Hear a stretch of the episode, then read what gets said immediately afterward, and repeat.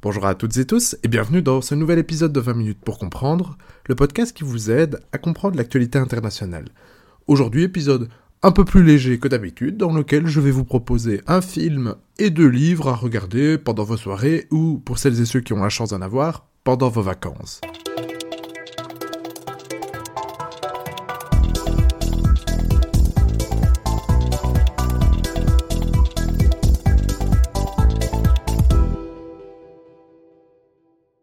Commençons, si vous le voulez bien, par le film que je vous recommande euh, aujourd'hui dans cet épisode. Il s'agit de Bombshell, ou Scandale, de Jay Roach, un réalisateur que vous avez probablement déjà croisé sans le savoir, puisqu'il est notamment derrière Austin Powers ou le film Trumbo avec Brian Cranston. Mais ici, on est loin donc d'Austin Powers, puisqu'on est dans un drame, un drame politique, c'est sorti en 2019, et cela aligne quand même un casting assez intéressant, puisqu'on a Charlize Theron, Nicole Kidman et Margot Robbie, qui vont toutes les trois nous amener, nous plonger même, dans l'univers un peu particulier, et même clairement odieux, qu'est la chaîne Fox News. Alors, petit rappel, Fox News, c'est quoi? C'est une chaîne de télévision qui a été fondée par Rupert Murdoch, qui est un des magnats des médias, il en dirige, il en contrôle énormément dans le monde, que ce soit au Royaume-Uni, en Australie ou donc aux États-Unis. Fox News s'est fondée en 1996 et dès le début, Rupert Murdoch va confier la direction de cette chaîne télévision en info continue à Roger Ailes, qui est la figure autour de qui tourne toutes les autres personnalités de ce film. Et pour euh, vous donner une idée tout de suite, disons que c'est un peu le Harvey Weinstein de Fox News. C'est un patron, Roger Ailes, et on va bien vite voir, en effet, qu'il a créé une emprise et un univers de travail clairement toxique et anxiogène pour la plupart des femmes qui travaillent dans Fox News. Je ne vais pas ici raconter vraiment toute l'intrigue de ce film, mais plutôt vous en proposer une petite analyse, vous donner peut-être les, bases qu'il faut savoir pour bien l'apprécier. Alors c'est pas non plus le film de l'année, mais dites-vous simplement qu'il tourne autour sur toute la personne de Gretchen Carlson, qui en fait est virée au, début du film, et on se rend compte progressivement qu'il s'agit là d'une réaction, d'une conséquence au fait qu'elle ait refusé les avances de Roger Ailes. Le film montre bien à quel point il est compliqué de casser l'omerta et de faire parler les collègues de Gretchen Carlson parce qu'elle va bien vite se rendre compte qu'en fait elle n'est pas la seule à être victime de certaines pratiques odieuses de Ailes. Pour vous donner un exemple, le film le montre et ça a été confirmé par les victimes par après. Il demandait par exemple, lorsqu'une nouvelle présentatrice, des femmes bien entendu, se présentait à son bureau, qu'elle fasse un tour sur elle-même et qu'elle soit habillée de façon à ce qu'on voit ses jambes.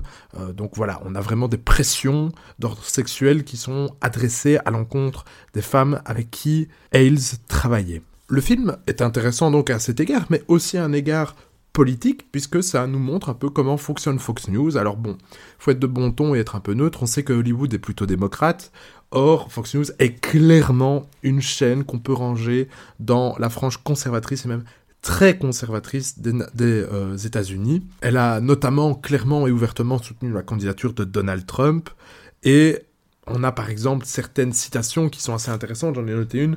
Euh, un des personnages, je pense que c'est Roger Ailes, dit à la présentatrice Demande-toi ce qui fait peur à ma grand-mère ou met les nerfs à ton grand-père, Fox News en fera un sujet. Voilà, donc ça montre qu'il y a quand même un parti pris de Fox News pour mettre en valeur une certaine, un certain sentiment d'insécurité, la critique euh, ouverte de ce qu'on appelle les euh, radical left, donc les progressistes aux États-Unis, on est vraiment dans un journalisme d'opinion. Là, on peut être assez certain de cela. Someone has to speak up. Someone has to get mad.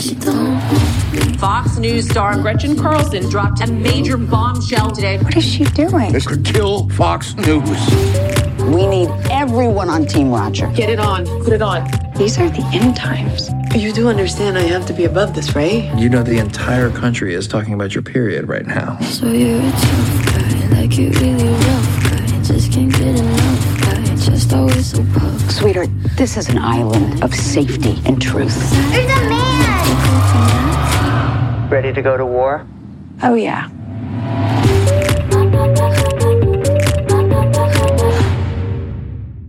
Parlons à présent d'un livre, le premier dont je souhaiterais vous parler aujourd'hui.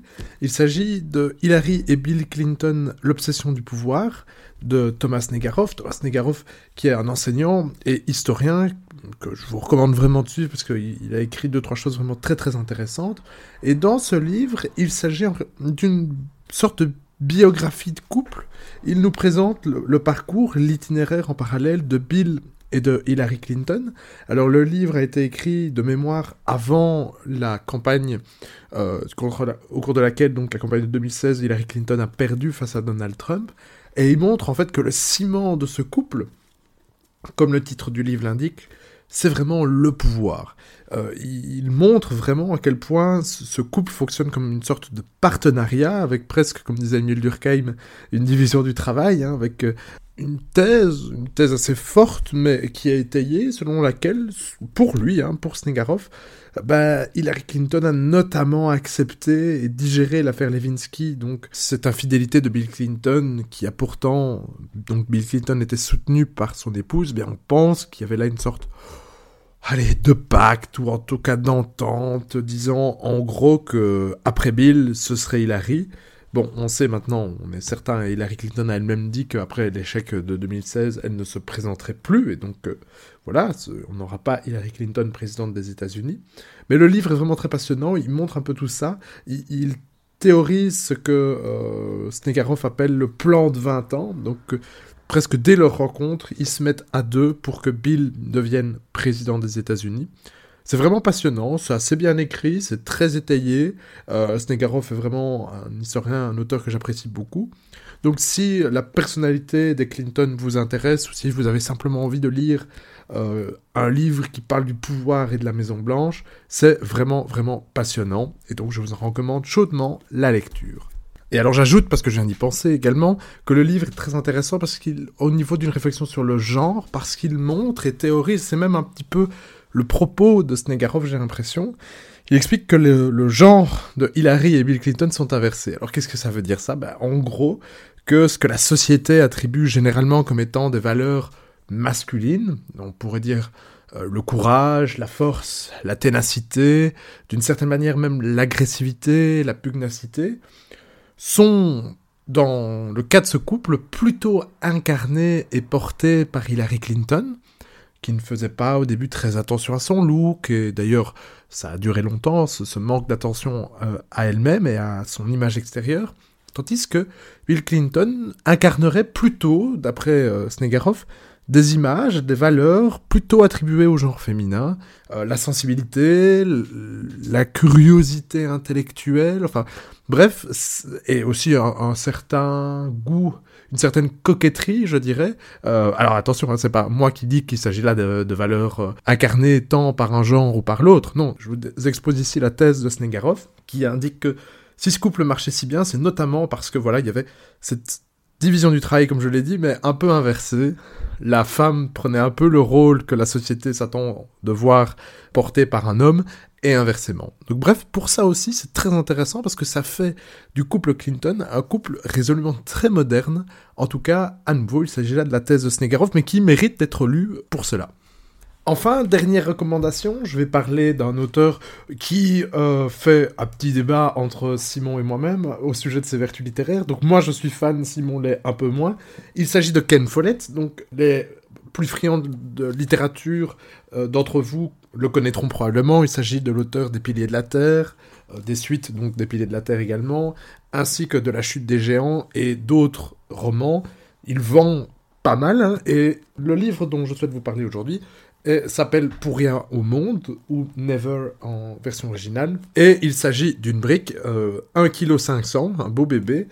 Alors de quoi ça parle? Eh bien il s'agit d'un thriller géopolitique, euh, qui est d'autant plus pertinent à lire depuis euh, le début de cette crise en Ukraine, et qui s'inspire beaucoup, et je pense même que c'est cité dans la, postface ou la préface, du travail de Christopher Clark, Les Somnambules, qui est vraiment ce que je considère comme étant la référence euh, dans la littérature sur les causes de la Première Guerre mondiale. Vous savez que c'est un peu une des marottes hein, de ce podcast, cette histoire des guerres mondiales. Et quelle est la thèse de Christopher Clark Il explique qu'en fait, les dirigeants des, grandes puissances qui se sont affrontés pendant la Première Guerre mondiale étaient tels des somnambules. Ils avançaient sans vraiment avoir une pleine liberté de mouvement, je vous explique. Certains se disaient que je suis obligé de prendre cette décision même si je n'en ai pas envie, parce que mon opinion publique va s'énerver, ou bien parce que je dois montrer aux conseillers qui m'entourent que je suis un homme fort. Bref, qu'en réalité, les dirigeants ont tous pris une succession de mesures qu'ils ne voulaient pas prendre, et qui ont fini par aboutir à la grande déflagration que fut la Première Guerre mondiale. Eh bien, dans Pour rien au monde, Ken Follett pose, invente une histoire, mais qui est d'une actualité assez folle, et c'est vraiment, alors là je vous dis tout de suite, c'est c'est un page turner. Hein. Une fois que vous l'avez commencé, vous allez rentrer du travail. Votre seule obsession sera de le terminer parce que c'est vraiment brillant. Euh, il s'interroge sur que se passerait-il si un jour pour des, raisons que je ne vais pas dévoiler ici pour vous garder intact le plaisir de la lecture, un conflit relativement ouvert devait éclater entre les États-Unis et la Chine.